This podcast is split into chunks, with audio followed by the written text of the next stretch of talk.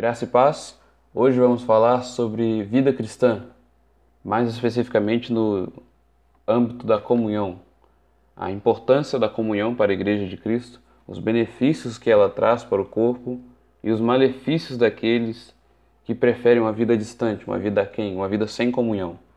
E como texto base e inicial para a nossa reflexão, nós vamos ler a carta aos Hebreus, no capítulo 10 e verso 25. Não deixemos de congregar-nos, como é costume de alguns. Antes, façamos admoestações, e tanto mais quanto vedes que o dia se aproxima. Começando o nosso estudo pela definição de comunhão por um dicionário informal de internet. Comunhão, substantivo feminino. Primeira definição: realização de algo em comum. Segunda definição: sintonia de sentimentos, de modo de pensar, agir ou sentir. Uma proximidade, uma identificação. Partindo para o texto supracitado, me impressiona a tamanha ousadia do autor da carta aos Hebreus, falar sobre um assunto tão sério, um assunto que pensamos ser moderno ou atual. Não, tudo o que existe hoje já existiu muito tempo atrás. Um problema que persegue a igreja e os cristãos há muito tempo é se falar em comunhão, é se falar sobre vida no corpo, vida dentro da videira, vida ligada a Cristo e aos irmãos. No período do referido texto, os problemas eram as perseguições, os falsos mestres e, claro, aqueles que preferiam diversões e outras atividades no lugar da vida em comunhão e das atividades dentro do corpo. Acredito que o ponto que diferencia os cristãos que vivem no Brasil dos cristãos do primeiro século é a perseguição. Não há como falar em igreja perseguida no Brasil. No máximo, sofremos com algumas pressões em nosso trabalho, em nossa faculdade, em nosso ambiente de convívio social, e aqui e acolá, em outro caso, uma pressão da nossa família, pressão por parte de familiares que adotam religiões diferentes e têm uma certa aversão com o cristianismo. Iniciando a nossa análise dos outros dois pontos, há quem acredite em falsos mestres que pregam sobre a capacidade de você ser igreja sem estar em comunhão, sem ser membro de uma igreja. Mas o que muitos desses mestres ignoram é um texto muito simples e é um verso tocante. Na carta de Paulo aos Coríntios, no capítulo 12, verso 18 e 19, diz o seguinte: Mas o nosso corpo tem muitas partes, e Deus colocou cada uma delas onde quis. O corpo deixaria de ser corpo se tivesse apenas uma parte. Repetindo, o corpo deixaria de ser corpo se tivesse apenas uma parte. Se você alimenta a sua falta de comunhão com os membros com o simples argumento de eu sou igreja, lamento dizer, o texto é profundo e tocante, ele é direto quando ele diz: o corpo deixaria de ser corpo se tivesse apenas uma parte. Ninguém é igreja sozinho. Você é no máximo um membro solto. E o membro solto, ele não vai a lugar algum. Ele não produz nada. Ele não avança.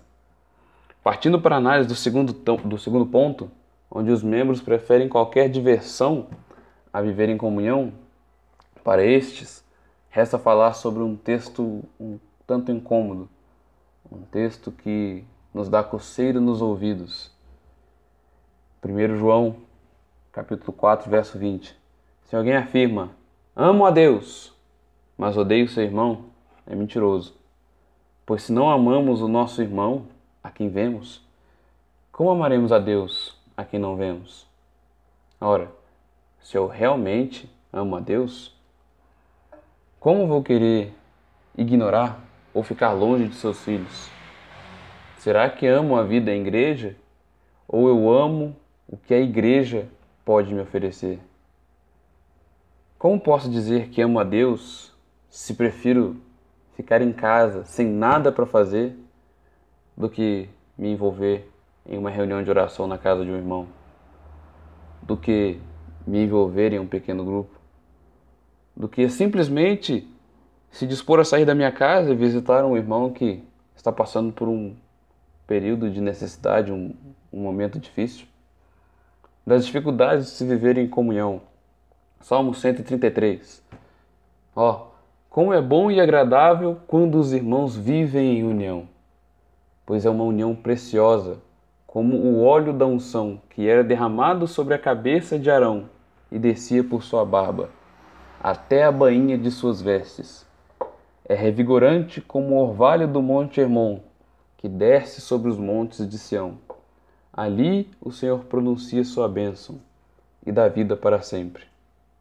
Talvez você leia esse texto e afirme em alta voz: Esse salmista não conhece o pessoal da minha igreja. Ele não conhece as pessoas que congregam comigo. Eles não conhecem os membros dessa igreja. Mas sim, ele conhece. Deus conhece. E veja mais um texto. 1 João, capítulo 3, verso 16. Nisto conhecemos o amor que Cristo deu sua vida por nós. Portanto, também nós devemos dar a nossa vida pelos nossos irmãos. Devemos nos entregar, mesmo que seja doloroso, mesmo que seja sacrificial em muito tempo, mesmo que implique em deixar de fazer muita coisa. Nós também devemos dar a nossa vida pelos nossos irmãos, como Cristo se entregou por nós. Um amor sacrificial, não um amor que eu só faço quando eu quero, não um amor que eu só faço quando eu tenho tempo. Ler esse versículo na perspectiva de viver e de conviver somente com os irmãos da fé que são próximos e amigos é muito fácil. Mas quando eu tenho que estar com pessoas que me magonearam ou que me caluniaram, o versículo se aplica da mesma maneira. Nós devemos dar nossa vida pelos irmãos, independente de quem sejam, do que façam, do que fizeram ou deixaram de fazer, e amar os irmãos não é só os desejar uma boa semana ao findar o culto. Amar o irmão é se importar e participar da vida destes. Como participar da vida do irmão? Ora, orando pela sua vida, deixando o conforto da sua casa de vez em quando, simplesmente para ir visitá-lo e levar uma palavra de conforto em um momento de luta. Cristo deu sua vida por nós, abdicando de sua natureza divina e vindo à terra sujeito a situações como dor, cansaço, fome e frio. Nós já estamos habituados, habituados com esse tipo de situação. Não, não vamos morrer se abdicarmos de meia hora para fazer uma visita, para nos colocar de joelho e orar pela família daqueles irmãos que estão distantes, ou orar pelos líderes da igreja. Não desista dos irmãos que estão fracos na fé. A caminhada na fé cristã nunca exigiu velocidade e intensidade, mas resistência para que venhamos permanecer nele até o dia de sua vinda. Não desista dos fracos na fé, porque um dia você também foi fraco. Bom, 1 João, capítulo 4, novamente, verso 11. Amados, se Deus nos amou de tal maneira, nós também devemos amar uns aos outros. De novo, a leitura do Salmo 33, 133, perdão, verso número 1. Ó, como é bom e agradável viverem unidos os irmãos. O salmista nos diz que é bom e agradável viver em comunhão. E dependendo do seu relacionamento com alguns irmãos, talvez você repita a frase que eu disse ali atrás: olha, esse salmista não conhece a minha situação, ele não conhece as pessoas com quem eu convivo. E a união com os nossos irmãos em Cristo, eu repito, ela não deve ser guiada por circunstâncias. Sim, isso mesmo. Se precisar, eu vou repetir mais uma vez. A união que devemos ter com nossos irmãos em Cristo não deve ser guiada por circunstâncias. Uma das coisas que eu ouço direto é que as pessoas abandonaram a congregação por causa de pessoas que o frustraram e o feriram. Eu entendo o tamanho de suas dores, mas eu preciso lhe dizer uma coisa. Isso acontece em todas as esferas da sua vida e talvez nas outras esferas você não seja tão radical assim. Talvez pessoas te magoaram no trabalho, nem por isso você deixou de trabalhar ali. Ou talvez quando né, você andava perdido, pessoas no mundo te magoaram e nem por isso você abandonou elas e correu para a igreja. Por que as pessoas me magoam? É bem simples. Romanos 3, 23 nos diz que todos Todos, todos, não há nenhum que não pecou. Todos pecaram e destituídos estão da glória de Deus. E o salário do pecado é a morte. Seja a morte eterna para os que não se arrependem, ou a morte em sentido figurado nas relações pessoais. Certamente não te contaram essa verdade, mas viver em comunhão às vezes dói pois exatamente todas as pessoas da comunhão são falhas, pecadores e precisam cada dia mais de Deus. Mas como viver com pessoas assim, né? Pessoas falhas e pecadoras é, é bom e agradável, como diz o salmista. Não há outro tipo de pessoa para se viver junto. Ao viver com outros pecadores, vemos que também somos sujos que também estamos manchados, que as nossas roupas não estão tão limpas quanto pensamos. Quando vivemos com pessoas que falham, temos a oportunidade de experimentar o perdoar e o ser perdoado. Viver em comunhão é agradável nos momentos de alegria e proporciona crescimento espiritual nos momentos de luta. Quão bom que eu me esforce para perdoar um irmão. Quão agradável que eu tire um tempinho para orar pelas necessidades de um companheiro de peregrinação. Ó, oh, quão lindo é o momento em que todos nos esquecemos dos nossos conflitos, dos nossos atritos e nos reunimos como igreja para adorar, dar honra e glória ao único que é digno. A vida em comunhão com os irmãos molda e ensina. Entre nessa semana com essa consciência. Chame os irmãos para um café ou para um jantar. Viva a beleza da amizade, viva a beleza da comunhão mesmo com os que te feriram. Bom, e quanto aos que te feriram? Tem mais um texto, né? Colossenses 3, verso 13. Suportem-se uns aos outros e perdoem-se mutuamente. Caso alguém tenha motivo de queixa contra outra pessoa, assim como o Senhor perdoou vocês, perdoem também uns aos outros. O perdão que eu recebi de Cristo por todos os meus pecados pelos que eu fiz e pelos que eu ainda vou cometer, eu devo conceder aos meus irmãos 70 vezes 7. Bom, não é fácil perdoar constantemente. Sim, é verdade. Mas nós temos sobre nós esse dever de perdoar. Eu não posso ser ressentido com o meu próximo. Eu não posso ficar guardando mágoas e rancores, alimentando sentimentos ruins. Neste ponto eu vou falar sobre desigrejados, igrejeiros e a classe de membros. Há muitos que gostam de, de se estender na seguinte discussão para com argumentos para tentar convencer que os desigrejados retornem para casa. Algumas situações ou posições da igreja diante de alguns assuntos fazem com que os seus membros optem pela saída ou por uma vida distante da comunhão do corpo de Cristo seja por situações constrangedoras ou por não concordar com um determinado posicionamento da liderança. Vimos muito isso acontecer no ano passado, em anos de eleição. Pessoas que abandonaram a igreja porque os seus pastores apoiaram o candidato X ou o candidato Y. Há uma constante crescendo no grupo dos que querem abandonar apenas a igreja e manter a fé. Querem ser cristãos, mas sem igreja. Tal grupo é denominado pelo nome de desigrejados e, de forma bem simples, eu vou falar sobre alguns pontos de que alguns desigrejados defendem. Primeiro, Cristo não deixou qualquer forma de igreja organizada e institucional. Segundo, a igreja verdadeira não tem, tem, não tem templos, cultos regulares ao domingo, tesouraria, hierarquia, ofícios, ofertas, dízimos, clero oficial, muito menos confissão de fé, hall de membros, propriedade, escolas e seminários. Terceiro ponto, a igreja, como organização humana, tem falhado e caído em muitos erros, pecados e escândalos e prestado um desserviço ao Evangelho. Precisamos sair dela para nos encontrar com Deus. Durante minha breve caminhada na fé, estes são os argumentos que eu mais ouvi daqueles amigos que hoje optaram por ser desigrejados. Os amo e oro por vocês. Pode ser que tenham ouvido mais argumentos e tenham até pensado em alguns que eu não listei, mas não convém no presente momento. Nesse instante, gostaria de acrescentar mais uma categoria que, no meu entender, se assemelha muito aos desigrejados, e eu denomino estes por, pelo nome de igrejeiros.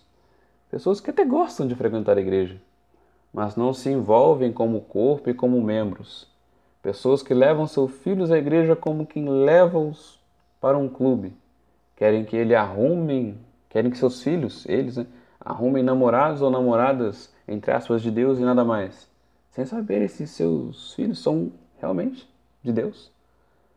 Igrejeiros vão ao culto no domingo, levam suas famílias, mas não vivem a arte e a alegria da comunhão, como nós lemos no Salmo 133. Não dividem as dores e aflições dos irmãos, tampouco se importam com eles. Igrejeiros vão aos cultos de domingo, cantam louvores e ouvem o sermão, mas não usam de seus dons ajudando a comunidade da fé. Igrejeiros tentam ser um tipo de apêndice no corpo de Cristo. Igrejeiros e desigrejados compartilham da mesma filosofia de vida. Não possa ser igreja sozinho. E caem em abismos cada vez maiores crendo nisso. Ora, um braço sozinho é apenas um braço. Longe do corpo não é corpo. É membro sem força, sem utilidade. Ninguém é igreja sozinho.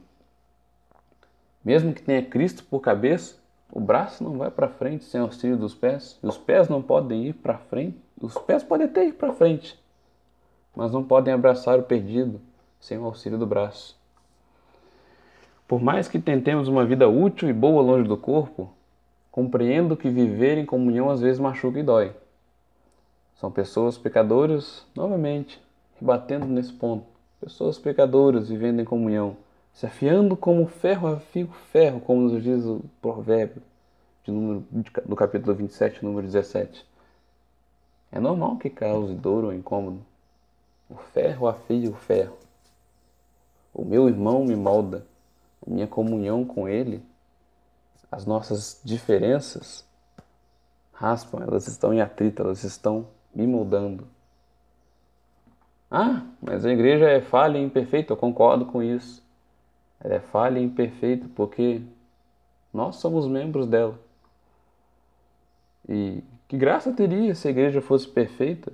A igreja é formada por pessoas imperfeitas e é por isso que nós confessamos que nós precisamos de Deus. Olha, pela nossa, pela minha força eu não consigo, pela sua força você também não consegue. Você é imperfeito e por isso você precisa de Deus. E olha, se você tem a consciência de que você adora a Deus, de que você busca a Deus porque você não consegue sozinho, porque você é imperfeito, não tem cabimento você cobrar perfeição do seu próximo, do seu irmão. Ele está na mesma situação. A igreja é falha e imperfeita, sim, desde os primeiros cristãos. Se não fosse isso, não teríamos tantas cartas de exortação às igrejas. Ou acha que as cartas foram escritas por acaso. Não, a igreja primitiva também tinha problemas e nem por isso parou. Peça a Deus que lhe dê graça para continuar ou para voltar a viver em comunhão, para que Deus o ensine a amar os seus irmãos. Vou repetir alguns textos apenas para fixação, alguns textos que nós já lemos hoje. Hebreus capítulo 10, verso 25. Ora, não deixemos de reunir-nos como igreja, segundo o costume de alguns, mas encorajemo-nos uns aos outros, ainda mais quando vocês veem que se aproxima o dia. Não deixe de congregar. Não deixe. E se você vê alguém que está pensando em desistir, o encoraje, não, permaneça. Firme os seus pés sobre a rocha que é Jesus. Salmo 133, completo novamente. Ó, como é bom e agradável para os irmãos viverem unidos. É como óleo suave derramado sobre a fronte e que desce para a barba, a barba de Arão, para correr em seguida até a orla de seu manto.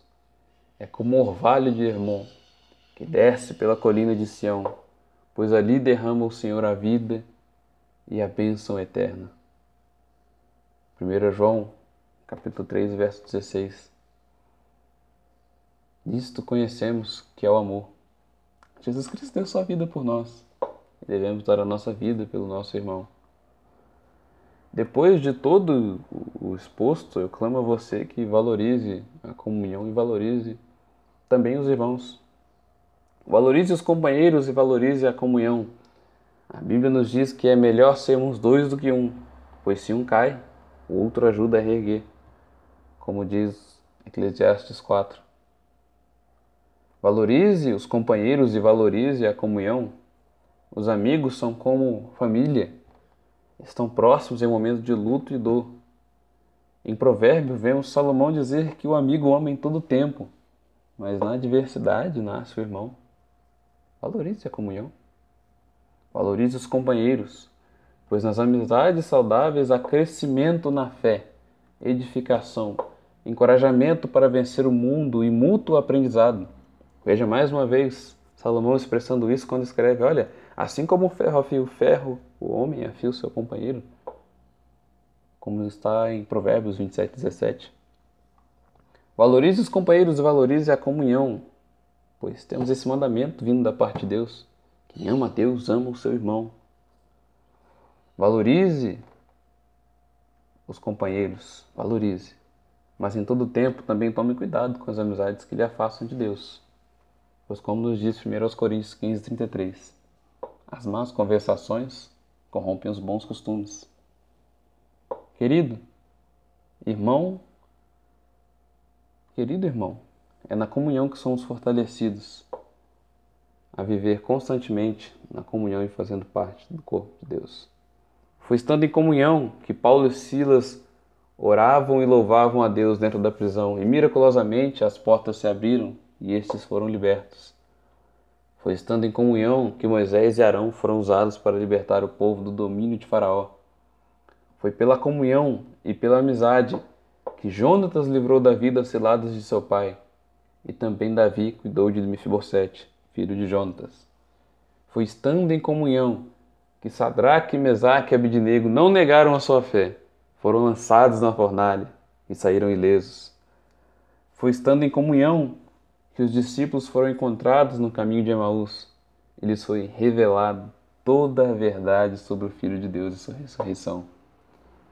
Foi na comunhão que a igreja primitiva crescia, firmava sua fé e perseverava e é assim que ela cresce também nos dias atuais.